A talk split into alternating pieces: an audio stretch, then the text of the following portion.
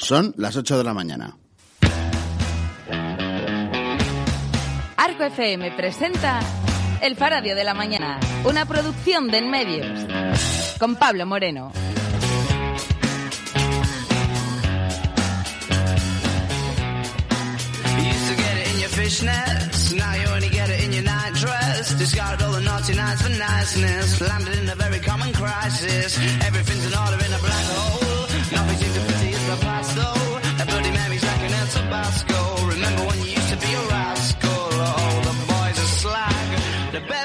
¿Qué tal? Saludos. Buenos días, Cantabria. Es jueves 15 de julio.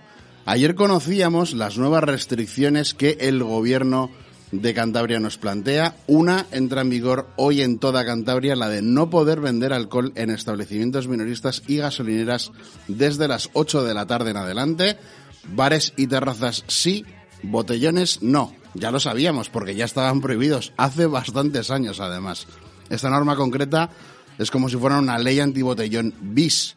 Volvemos a hacer hincapié en lo de que nuestra sociedad tiene tan normalizado el consumo de alcohol que sigue siendo mucho tiempo después forma de divertimento predilecta de nuestros jóvenes. Si sumamos el avance de la vacunación o que la mascarilla deje de ser obligatoria en exteriores, más el fin de curso y la llegada del verano y los mensajes triunfalistas, pues nos encontramos con una falsa sensación de seguridad que ahora se nos ha vuelto en contra. Pero validar el consumo en bares y no en la vía pública vuelve a ser el conceder el derecho a ese tipo de ocio a quienes se lo pueden permitir y castigar a quienes no. Y sorprende ver a periodistas, por ejemplo, que se ponen moralistas con los jóvenes de hoy en día, les afean sus actitudes y no paran de informar sobre fiestas ilegales, botellones masivos, viajes de fin de curso, celebraciones en las playas, que dan de la sensación de que ellos, los jóvenes, son los principales culpables de lo que sucede. Quizá no recuerdan bien cómo eran ellos con 20 años y lo que hacían para divertirse con esa edad. Eh, lo de los botellones no es nuevo y por eso responsabilizarles ahora a los jóvenes de lo que está pasando seguramente sea ir demasiado lejos. También hay terrazas abarrotadas con pocas mascarillas y las edades de quienes las ocupan son más altas en muchos casos.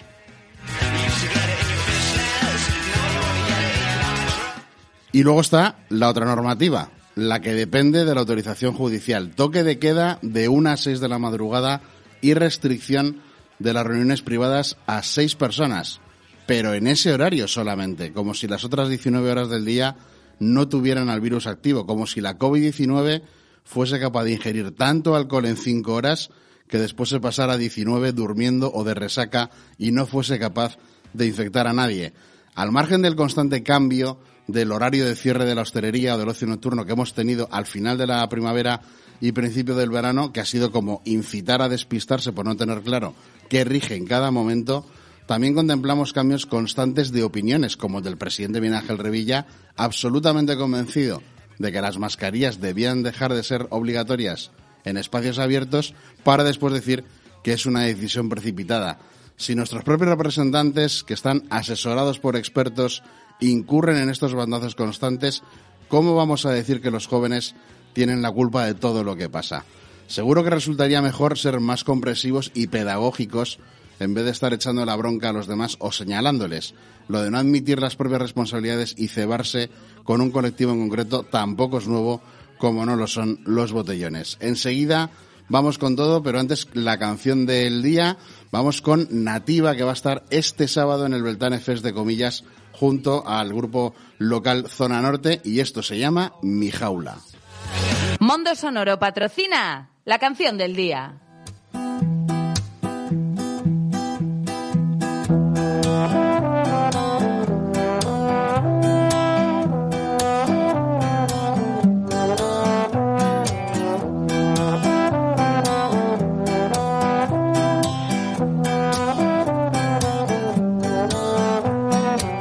Que no cambia es que siempre cambia todo. Todo es tu salón y tu salario. Del clima en un segundo al mes del calendario. De ser el más querido al siempre cambia todo. Las preferencias cambian los caminos y el valor de las herencias. El dolor, las heridas, cambian las curas. Cambian las texturas, cambia mi cara cuando miento, lo siento, cambia de dirección el viento. Del no ser más al no ser menos, del no poder ni vernos a la suerte de tenernos. Ya que a la espera sigo de encontrar un lugar mejor. La pena va conmigo, ese es mi castigo. Soy testigo de mi perdición. ¿Quién arrastra mi cuerpo? ¿Quién me lleva a mi casa? Suéltame. Yo ya elegí mi jaula. ¿Quién? ¿Quién arregla el entuerto? ¿Quién altera mi calma? Suéltame. Yo ya elegí mi jaula. porque está todo conectado. Siento miedo cuando noto cambio. Despacio ando y me asusta el impacto que causas con todos tus actos. El diablo y sus pactos, mi alma y sus manos, seguro, futuro esclavizado. Otro billete hacia el mundo de las sombras. Volvemos a estar igual anclados al pasado. ya que a la espera sigo de encontrar un lugar mejor. La pena va conmigo, ese es mi castigo. Soy testigo de mi perdición. ¿Quién arrastra mi cuerpo? ¿Quién me lleva a mi casa? Suéltame. Yo ya elegí mi jaula. ¿Quién? ¿Quién arregla el entuerto? ¿Quién altera mi calma? Suéltame. Yo ya elegí mi jaula. Ya no sigo a la espera.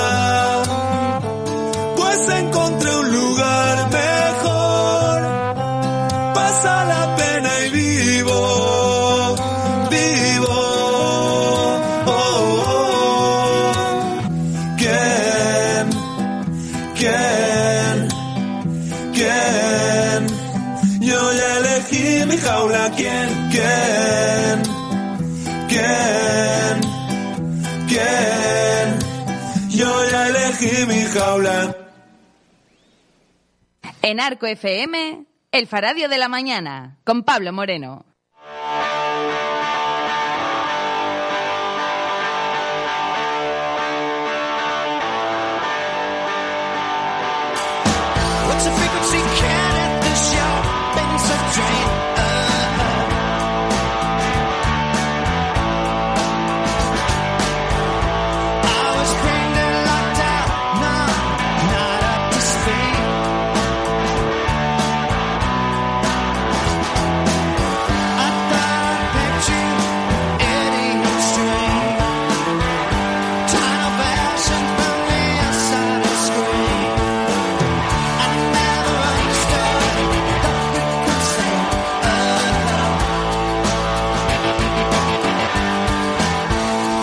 8 y 8 de la mañana estamos como cada día aquí en Arco FM en el 103.2 de la frecuencia modulada de Cantabria.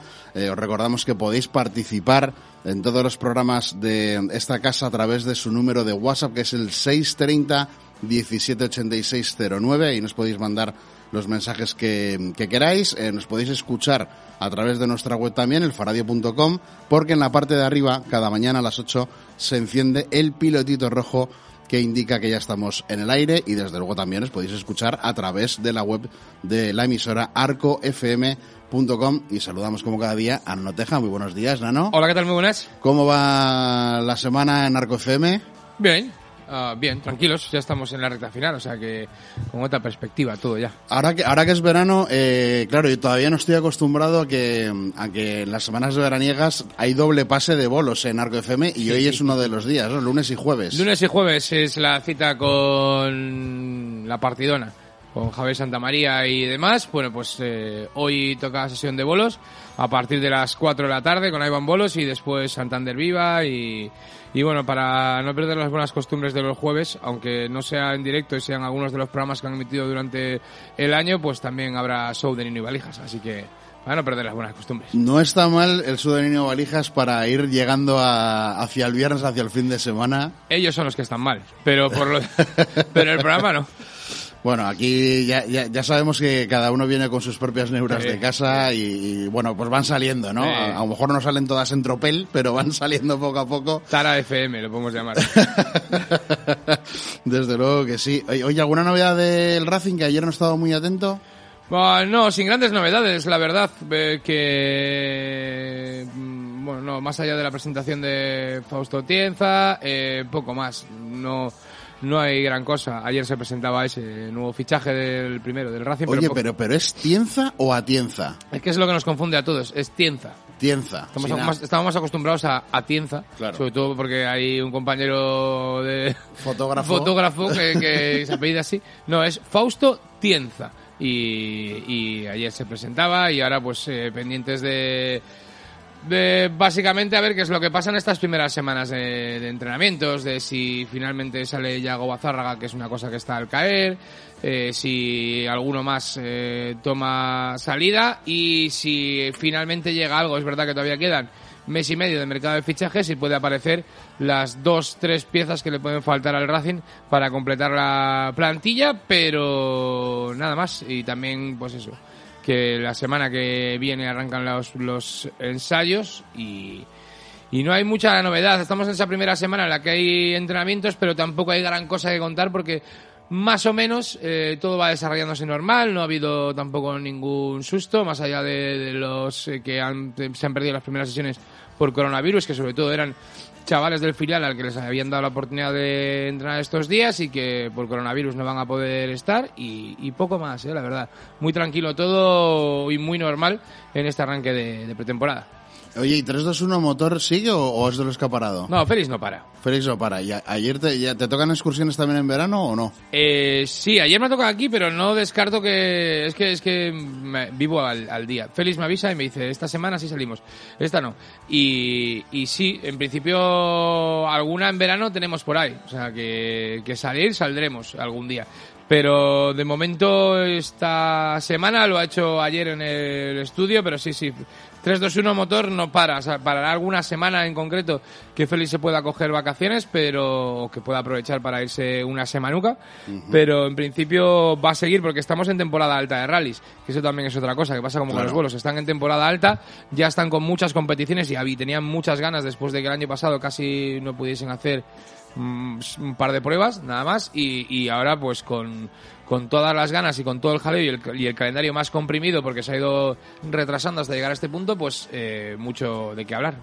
El tema rallies también eh, pu- puede ser un poco complicado porque, claro, ¿cómo controlas toda la gente que pudiera ir a cuneta a ver el rally, si se juntan, si no? Claro, a ver, ahora en realidad la ventaja es que como son sitios al aire libre, eh, que, que las zonas las tienen más o menos acotadas, porque también es un trabajo que han venido haciendo por otras circunstancias, por seguridad de los rallies desde hace tiempo, con las zonas donde se puede sentar público para poder disfrutar un rally.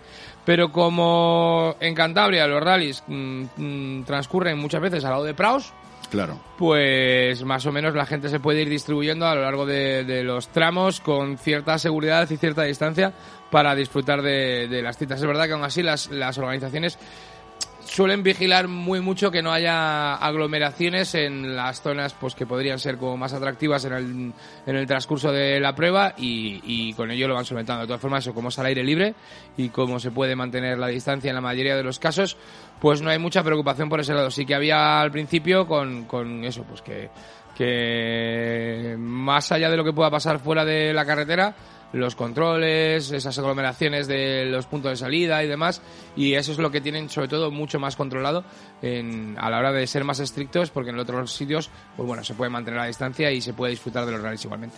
Desde luego que es, es un trabajo eh, necesario. Yo tengo muchos eh, amigos muy, muy, muy aficionados a los rallies que se quejan mucho de que los medios de comunicación nunca dan cobertura a este tipo de competiciones, pero si pasa algo malo, rápidamente es algo que sale en todas las portadas, que sale también en todos los telediarios, las típicas imágenes grabadas con el móvil de un coche que se sale de una curva y resulta que se lleva a alguien por delante, desgraciadamente, y se quejan mucho de que, de que los medios son un poco, eh, lo que enseñan es la casquería de los rallies, ¿no? O sea, que en cuanto a que hay una mala noticia, sale siempre, pero lo habitual, lo- la competición deportiva, generalmente no tiene espacio en los medios. Eh, bueno, eso suele pasar. Aquí afortunadamente mm, tenemos dos horas de competición y de y de producto, que es como lo llaman, bueno, tanto de, de los coches eh, que se venden como de las competiciones, los rallies de todo tipo, eh, con 321 motor y, y yo creo que es una ventana ideal, pero es verdad que además Cantabria es una situación muy excepcional entre comillas, porque, porque la- el seguimiento que tienen los rallies, el número de competiciones, el número de participantes es altísimo, Mm. dada eh, la población que tenemos y hay competición todos los fines de semana, si no son una, son dos, Sí. y, y- y eso hace que haya muchísimo seguimiento de una, de una manera u otra. Y es verdad que a nivel general pasa, pero bueno, podríamos decir que pasa con todo lo que se salga de Barça y Madrid a día de hoy. Sí. Cualquiera que haga una cosa extraña eh, tiene que hacer algo muy raro para que salga. O Incluso, mm, incluso de Barça y Madrid, dependiendo de lo extraño que seas, hay algunos medios que no lo sacan. Dependiendo de lo extraño que, se, que sea lo, de lo que se está hablando, fuera de lo común, puede pasar. Pero, pero sí, y a ver, también te digo, a día de hoy es eh, increíble las eh, el control que tienen las, desde las organizaciones para intentar evitar este tipo de situaciones, más allá de los accidentes propios de los vehículos, los que puedan conllevar el que haya espectadores que se vean involucrados. Porque no hace tanto, eh, todos recordamos la, que los rallies eran, la gente estaba en la carretera y se apartaba cuando venía el coche. Y eso ya, eso ya quedó atrás y ahora hay zonas donde está prohibido colocarse, donde la organización vigila que nadie se coloque porque puede ser una zona peligrosa y en la que pueda salir un vehículo. O sea que eh, es verdad, entiendo su queja. Aquí llegó a haber un partido que era, ¿cómo era? Eh, ah, más rallies y menos fútbol, algo así. Era, era un, sí, un partido político y todo, eh, que se presentaba a las elecciones. Ahora no me, no me acuerdo cómo, cómo era el nombre del, del, del, del- de más motor. Bah, no me acuerdo, era un, un nombre muy curioso. Pero sí, en Cantabria siempre ha habido mucha reivindicación con el mundo de los rallies y de ahí que tengamos mm, grandes pilotos que, que, entre otras cosas, el único español que corre mundiales es de aquí. Sí, además de verdad, Dani Sordo. Eh, yo creo que bueno, se puede hacer la recomendación de que eh, la gente a la que le guste que acuda a los rallies, pero siempre con el sentido común eh, en on, no en off, porque así simplemente si ves eh, la dirección de una curva eh, es un poco evidente por dónde se puede salir un coche, pues te colocas en el lado contrario de la curva y así eh, será mucho más fácil que no te que no te pase nada, sobre todo si, si quieres ir con los con los peques a ver el, el rally. Saludamos también a Fernando Collantes. Muy buenos días, Fernando. Buenos días, Pablo Enano, buenos días. ¿Tú eres muy de rallies? Pues no, Fórmula 1 más bien. Ah, tú eres más de tú eres alonsista. Sí, sí, sí, lo que pasa que últimamente, bueno, llevamos ya una racha, pero bueno. Larga, ¿eh? Ha cambiado mucho la Fórmula 1, me gustaba más la Fórmula 1 de, de hace años. Sí, mucha gente se queja sobre todo de que de unos años para acá como que ya no hacen el ruido que hacían antes los, los coches y, y parece como que le estás quitando un distintivo, ¿no? A, la, Fórmula 1 Soy con de ese tema. soy de esos. Aunque desde luego que eh, con los coches como sonaban antes, para acceder a un circuito, esto no, no lo sé por haberlo vivido yo en persona, pero sí de amigos que, que han estado Hmm. y me dicen imprescindible eh, tapones para los oídos, porque si no te vuelves te- sordo, vamos. Sí, sí, sí, sí. Pues sí, a mí me gustaba más el, el sonido, por lo menos por la tele, no he estado nunca en un circuito, eh, por la tele, y me gustaba más la, la dinámica y las, eh, la forma de competir anterior. Ahora se ha adaptado mucho a los tiempos que corren, tema contaminación, el otro día hablaba con un amigo sobre el tema, y decían, bueno, pero es que claro, y digo, "Jo, ¿y los neumáticos, y los han cambiado el tipo de motor, híbridos, no sé qué, pero y los neumáticos y bueno, Son, son muchas cosas. Es complicado, es complicado. son- sí, de entender la Fórmula 1 no es nada fácil porque son cuestiones muy muy muy técnicas y luego en el informativo Fernando eh, nos vas a contar eh, que has estado ayer en la Universidad Menéndez Pelayo Sí. en un curso que habla sobre salud mental. Danos alguna pinceladita y luego nos lo explicas más en profundidad. Pues estuvimos en un desayuno informativo con, con representantes de la cultura, de la educación y del periodismo. Luego os contaré un poco más sobre el tema, eh, en el que se ha hablado sobre el curso Salud Mental y Ficción que se está desarrollando esta semana en la Menéndez Pelayo, en colaboración con la Fundación Manantial. Y luego os cuento, luego os cuento porque es un tema muy interesante, muy de actualidad con el tema de la pandemia y que tiene, tiene recorrido. Desde luego que es un tema en el que, al que tenemos que estar muy, muy atentos. Será una de las cosas que contemos en el informativo. Eh, desde luego, eh, antes, justo antes de hablar de salud mental, hablaremos de la emergencia sanitaria, de esas nuevas restricciones anunciadas por el gobierno de Cantabria y de unos datos que ya hemos podido ver los de ayer y desde luego no invitan a pensar en, positivo porque hemos estado a punto de volver a batir el récord de casos detectados en un solo día en Cantabria. Hablaremos de muchos más temas. Eh, también sobre reconstrucción, ayudas anunciadas por el gobierno en el eh, entorno de la ganadería, de la agricultura. También hablaremos sobre eh, juego y los avances gracias a la legislación que tenemos nueva en Cantabria, aprobada desde hace un par de meses. Y hablaremos de otras cuestiones también, eh, por ejemplo, de Santander y, y Torrelavega. Volveremos a pasar por las dos grandes ciudades de, Cantabria. Hablaremos del proyecto de Solvay que opta a los fondos europeos y que ayer eh, recibió visita a esta empresa de Torrelavega de la Plana Mayor se puede decir del eh, gobierno de Cantabria y terminaremos en otro municipio distinto. Eh, hoy tendremos llamada del día con Rosario Losa, que es la alcaldesa de Laredo, para ver qué es lo que se mueve en la localidad pejina durante este verano, aunque también tendremos que hablar un poco de cómo están las cosas allí en lo sanitario, porque además Laredo también tiene uno de los hospitales públicos de, de Cantabria y desde luego que es otro más de los municipios señalados ayer como posibles eh, toques de queda eh, anunciados por el consejero de Sanidad si la justicia ampara la resolución que publicaba ayer el gobierno de Cantabria en el boletín eh, oficial.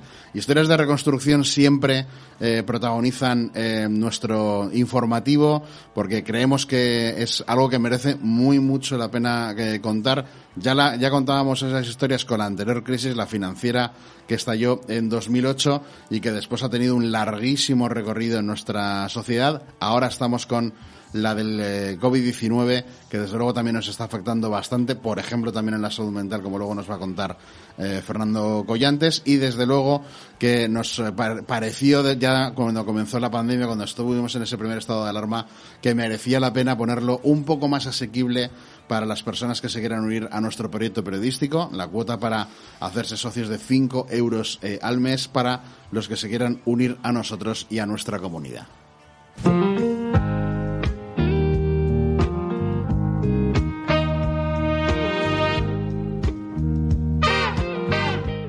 Ahora más que nunca, iniciativa, colaboración y periodismo.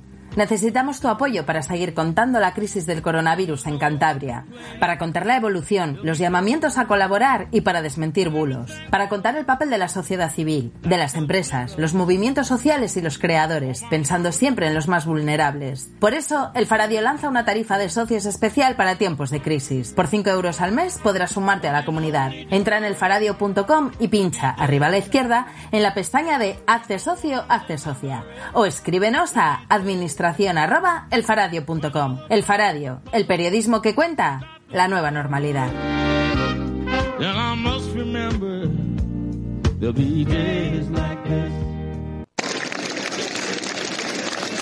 Pues las 8 y 22 de la mañana y salimos al balcón de Arco, FM para nuestro aplauso diario. Hoy vuelve a ser en el ámbito cultural y más concretamente en el de los libros, Fernando.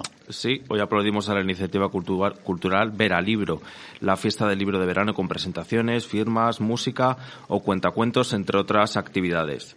Y esta interesante iniciativa se desarrollará hoy jueves, entre otras, en la librería La Vorágine, con una sesión de cuentacuentos a las 12 del mediodía, la presentación del libro La España en la que nunca pasa nada a las 8 de la tarde y una sesión musical a las 9 y media de la noche.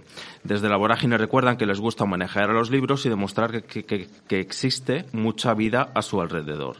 También podremos asistir a las actividades de Veralibro en la librería Gil, con un taller de dibujo y collage a las cinco y media, la presentación del libro Patronazgo y Educación, las fundaciones benéfico-docentes de Cantabria, y para concluir la tarde a las 8, taller sobre la obra de Hervé Toulet para niñas y niños a partir de tres años. En el Fareo de la Mañana nos encantan las iniciativas culturales como esta y aún más involucran a los niños y les ayudan y les motivan a formarse como personas y como ciudadanos. Así que nos vemos hoy en Veralibro en las librerías La Vorágine y Gil. Y, o, o en la que tengas eh, cerca de casa, Cerca de que, casa. que te Se celebra en apetezca. cualquier librería, pero Claro. bueno. Pues en la que te apetezca, en la que tengas cerca, en la que te Ah. apetezca ir, pues, pues eh, acércate. Y cuando no sea una celebración de, de libros, acércate a una librería y cómprate un libro que siempre merece mucho la pena. Ahora vamos con la información de servicio público. Teican, tu instaladora de energía solar que reduce tu factura energética, patrocina la información del tiempo. No se nos termina de arreglar el, el verano, Fernando. ¿Cómo está la predicción para hoy? No, pero parece que vamos dejando el paraguas en casa porque nos acompañarán nubes bajas hoy por la mañana, que darán paso a una tarde soleada en la mayor parte de nuestra comunidad, viento flojo variable tendiendo a partir de mediodía nordeste y este flojo. En cuanto a las temperaturas mínimas similares a las de ayer y máximas en ligero aumento, más notable en el interior. Destacan los 24 grados en Potes, 21 en Reynosa y Santander y los 23 en Torrelavega. Y ahora vamos con el tráfico. Teican.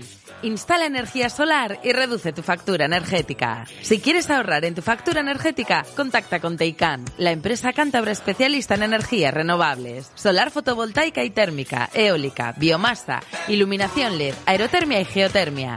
Infórmate en www.teican.com o en el 942 58 6502. Teican, tu instaladora de energía solar que reduce tu factura energética. ¿Y cómo tenemos las carreteras ahora, Fernando? Pues sin incidencias hasta ahora en las carreteras cántabras, Pablo, destacamos el corte de un carril en el punto kilométrico 10.6 de la carretera CA180 en Cabezón de la Sal, el corte de la calzada por obras en el acceso a Rozas y un estrechamiento de la calzada también por obras entre el Ramo y Liencres, concretamente entre los puntos kilométricos 2.2 y 3.8, Pablo. Esas son las novedades en la información de servicio público y ahora paramos un momento para dar paso después a toda la información del día aquí en Arco FM. Seguimos al menos hasta las 9 en el Faradio de la Mañana. En Arco FM, el Faradio de la Mañana, con Pablo Moreno.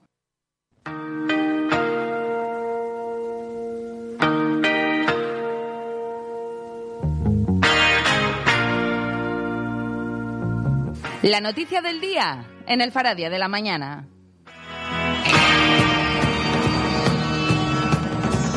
Ocho y 28 de la mañana, la noticia del día, hoy desde luego que no podía ser de otra manera, son esas nuevas restricciones anunciadas ayer en rueda de prensa por el consejero de Sanidad, Miguel Rodríguez, y el director general de Salud Pública, Reinhard Ballmann, que comparecían ante los medios de comunicación ah, cerca del mediodía y que comentaban cómo está la situación epidemiológica, pero sobre todo esas nuevas restricciones. Por un lado, una que ya ha entrado en vigor en el día de hoy y es la prohibición, la limitación de la venta de alcohol eh, a partir de las 8 de la tarde en el comercio minorista y en las gasolineras de nuestra eh, comunidad. Eh, se trata de evitar a toda costa que sigan proliferando los botellones que se están viendo eh, pues, en nuestra geografía, así como en otras partes de, de España, que está pasando más o menos en todas partes eh, igual.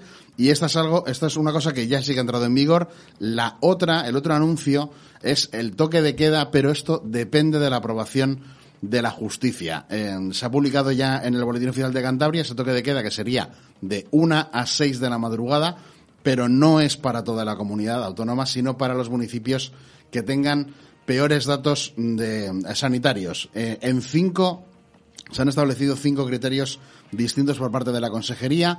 Uno es la incidencia acumulada a siete días en un municipio y se pone el umbral eh, como para estar en una situación delicada en 125 casos por cada 100.000 habitantes. También la incidencia acumulada siete días en la población entre 15 y 25 años. Aquí se establece el, eh, el baremo, umbral, en 500 casos por cada 100.000 habitantes. El tercer indicador es la incidencia también a siete días en los mayores de 40 años y también se sitúa aquí el umbral, como en el municipio en general, en 125 casos por cada 100.000 habitantes. Otro, el cuarto criterio, es que haya casos de la variante Delta de la COVID-19 en un eh, municipio.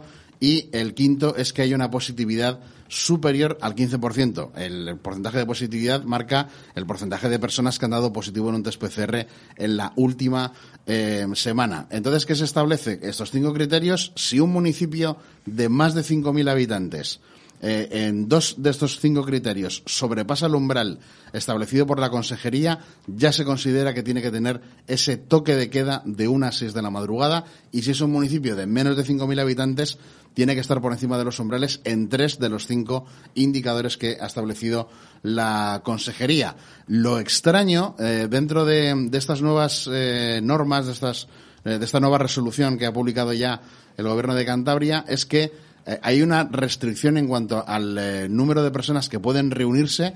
En, es, en seis personas ese límite, pero solamente en el horario del toque de queda, de una a seis de la madrugada, como decíamos en la portada, como si en las otras 19 horas del día no fuera posible eh, contagiarse. Desde luego que es un poco extraño que hayan decidido eh, establecer ese límite de reuniones en eh, casas o en lugares privados solamente durante las cinco horas del toque de queda, eh, pero hay que remarcar de nuevo que este toque de queda, aunque ya esté publicado en el Boletín Oficial de Cantabria, solo entrará en vigor si lo autoriza el Tribunal Superior de Justicia de Cantabria, al que se le va a enviar un escrito por parte de la Consejería para que dé su autorización a esta medida. Es algo que ya comentábamos, creo que la semana pasada, que en la Comunidad Valenciana sí que se aceptó la resolución del eh, gobierno de la comunidad.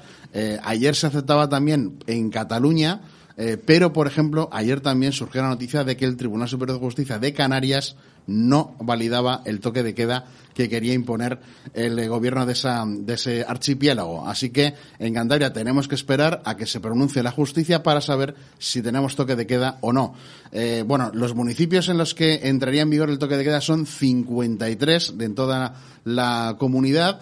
eh, y bueno, no, no- no podemos leer los 53 porque tardaríamos mucho tiempo, pero todos los municipios de más de 5.000 habitantes de, la, de Cantabria están incluidos en la lista. Tenemos la información en elforadio.com eh, y ahí tenemos eh, la relación completa de los municipios que eh, están afectados. Aparte de los de más de 5.000 habitantes, hay otros muy señalados, sobre todo en una época como la estival, que también estarían eh, con toque de queda, como por ejemplo son Santillana del Mar, o Suance, Santoña, Potes también. Así que son eh, 53, más de la mitad y desde luego un porcentaje de población altísimo de Cantabria que estaría afectado por esta eh, restricción. Vamos a escuchar eh, cómo anunciaba Miguel Rodríguez, el consejero de Sanidad, esa limitación eh, y los motivos de por qué limitar la venta de alcohol a partir de las 8 de la tarde. Se trata esta medida de la limitación de la venta de alcohol en los establecimientos minoristas y en las gasolineras a partir de las 8 de la tarde. Evidentemente, esta medida no es impedimento absoluto para nada, somos conscientes, pero sí pone dificultades al acceso inmediato al alcohol que está relacionado con la práctica de los llamados botellones.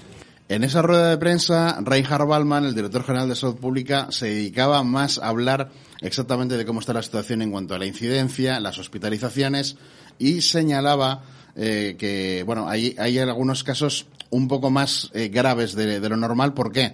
Porque tenemos una niña de menos de 10 años ingresada ahora mismo en Cantabria. También hay un joven de 28 años que está ingresado en la UCI y también hay algunas personas más entre los 20 y los 30 años eh, y también una persona entre 10 y 20 que están ingresadas hospitalizadas ahora mismo en Cantabria. ¿Qué quiere decir?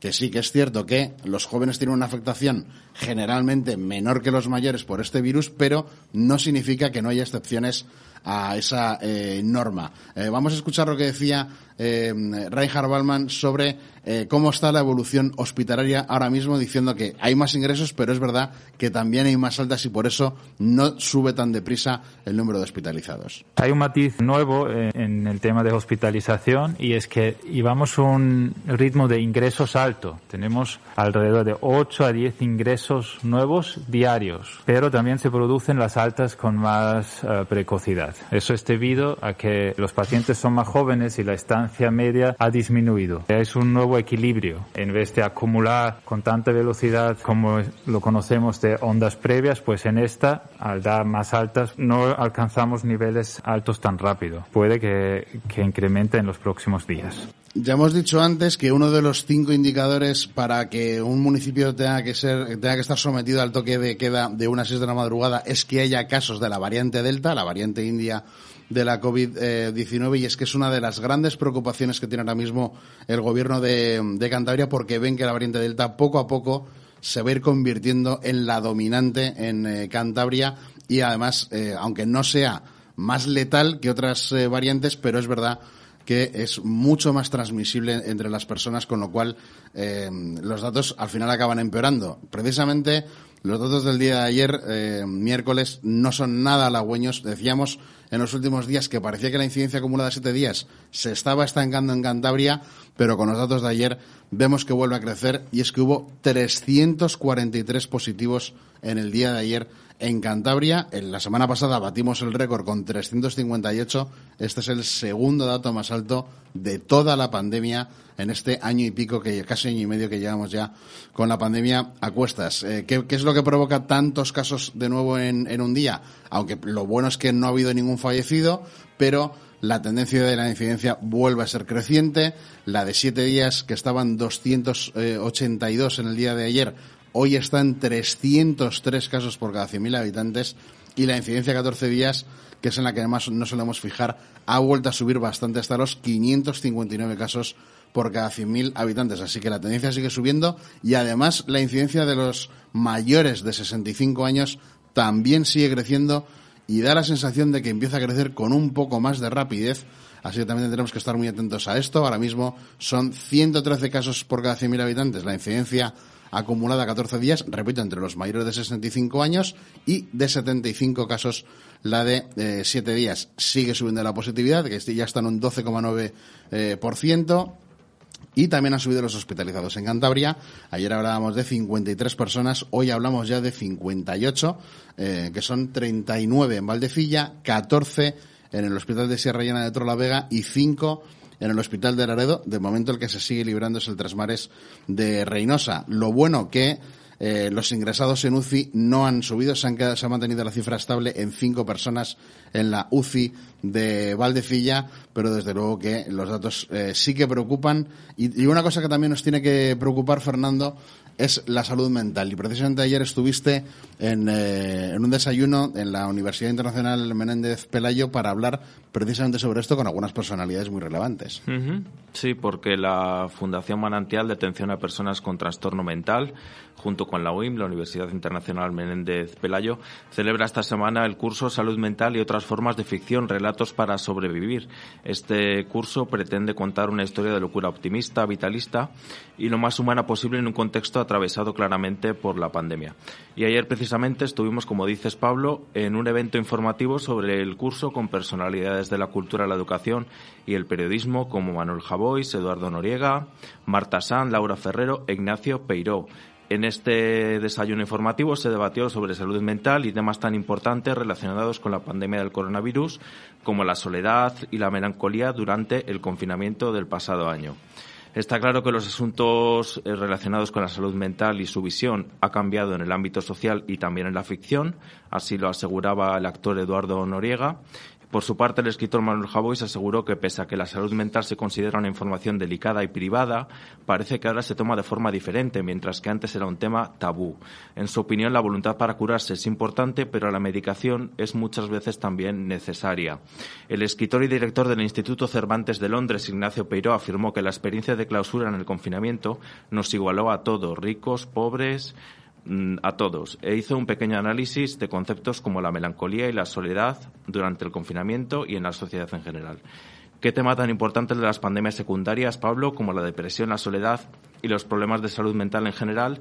¿Y qué debate tan amplio este que ha aflorado con la crisis sanitaria y que sin duda se debería abrir cuanto antes? Porque además son cosas que siempre, eh, siempre han estado ahí, pero muy poco visibilizadas, muy silenciadas, muy ocultas, como si fuera algo que bueno que a lo mejor pasa por nuestro lado y no nos damos cuenta de que algo así sucede y y se habló también precisamente sobre la visibilidad que comentas del suicidio que no Claro. sé es un tema ese sí que es un tema tabú realmente no se habla en medios de comunicación no se habla entre entre nosotros pero se habló mucho de, de- del tema del suicidio y de que tantos casos entre jóvenes es la segunda causa comentaba una profesional de, de muerte no, no natural entre nuestros jóvenes. Desde luego que con tantos años de crisis económica, ahora la del coronavirus, son muchos proyectos eh, personales, familiares que se ven eh, fracasados porque un proyecto empresarial no sale adelante, porque resulta que de- dejamos de poder tener el suficiente sustento económico para pagar una hipoteca y luego se producen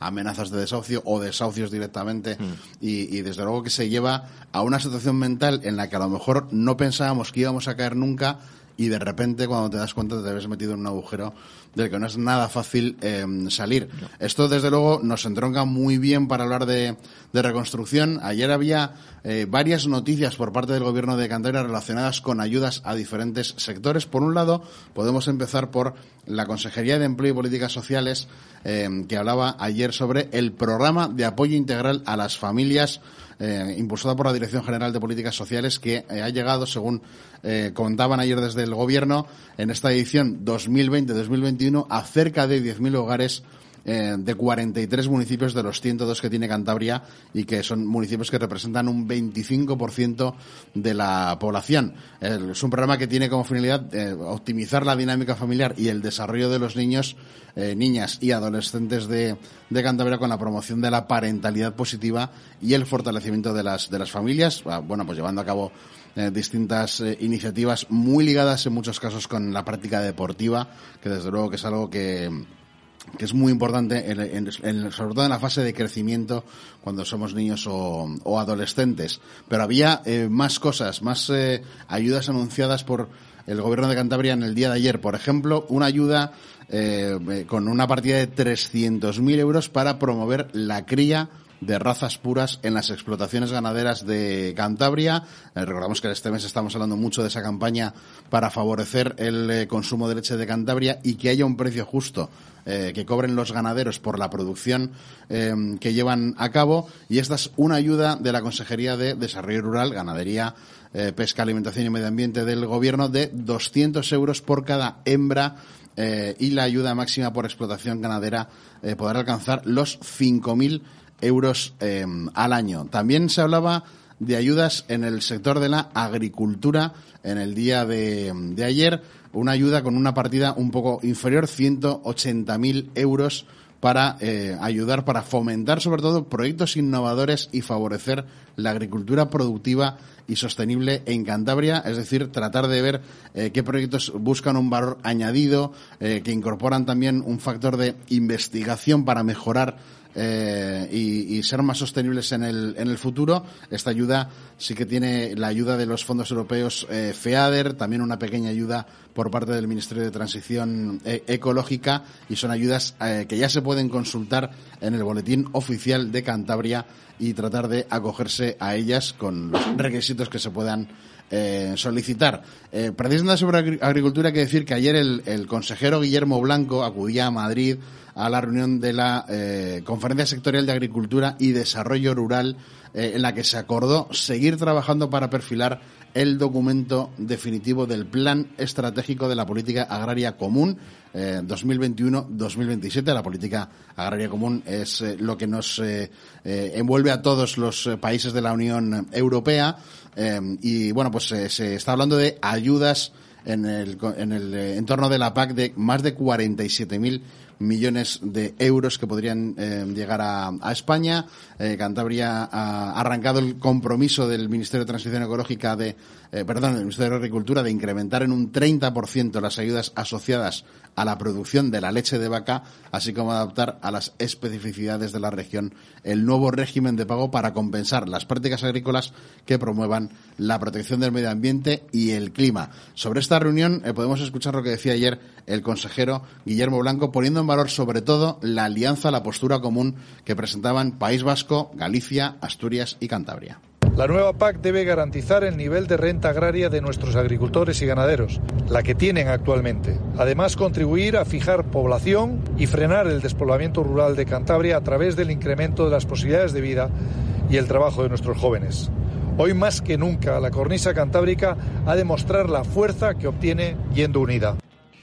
Y cuando hablamos sobre estas eh, cuestiones, también es normal que hablemos de despoblamiento, de esa necesidad de fijar población en los, en los entornos rurales, que la población que vive allí, que nació, que se crió allí, no abandone esos lugares, sino que siga eh, viviendo porque tenga un proyecto eh, vital sostenible. Eh, ayer había un evento de, organizado por la cadena SER en Valderredible, al que acudía, por un lado, el presidente de Cantabria, pero también la consejera de Presidencia, Interior, Justicia y Acción Exterior, Paula Fernández, que se reunía con el secretario eh, general para el reto demográfico del Ministerio de Transición Ecológica, Francesc Boya, eh, para, eh, bueno, y que se resaltaba en esa reunión el encaje perfecto entre la estrategia estatal y también la, la estrategia cántabra para frenar el despoblamiento en el entorno, en nuestro entorno eh, rural.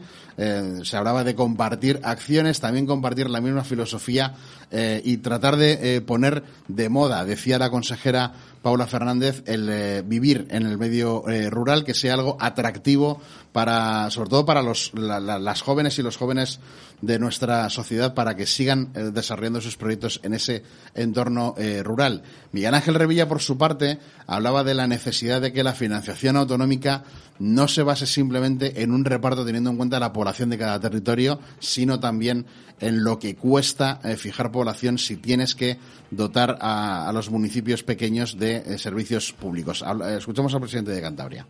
Si la financiación no se hace de acuerdo con el coste de los servicios, volveremos a ver cómo la gente se marcha de los pueblos a las ciudades. Si la financiación se va a hacer por habitante, no hay nada que hacer. Vemos, por un lado, pues que el discurso oficial es correcto, todos están de acuerdo en que es un error y una catástrofe la emigración de las gentes de los núcleos rurales a las ciudades, pero por otro lado vemos que lo que se aplica va en la línea contraria.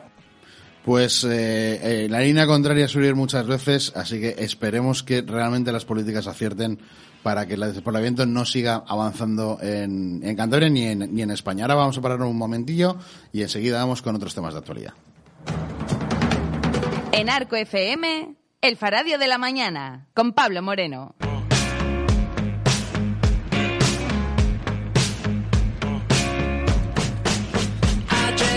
Redacción El Faradio.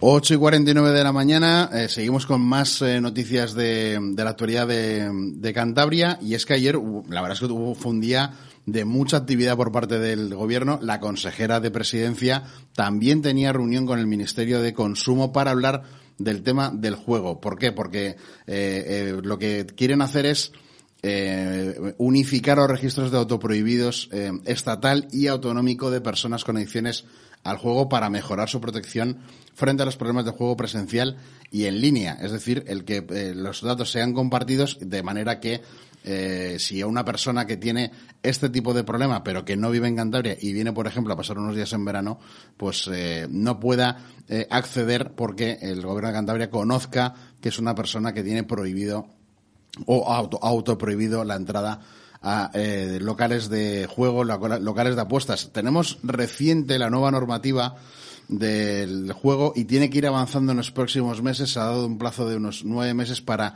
ir incorporando a toda clase de establecimientos, como por ejemplo las casas de apuestas, para que eh, se, acoplen a la nueva normativa y podamos eh, acotar mejor eh, los problemas que tenemos de personas que sufren la ludopatía, que desde luego es algo eh, realmente cruel y que puede también eh, derivar en un problema de salud mental, como hablábamos antes con eh, Fernando.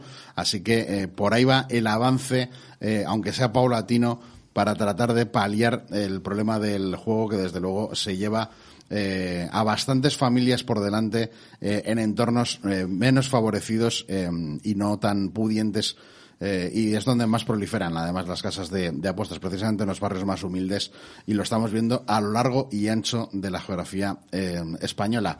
Ayer fue un día también de reunión de la eh, delegada del gobierno en Cantabria y Noa Quiñones, en este caso con los sindicatos, con UGT y con comisiones obreras.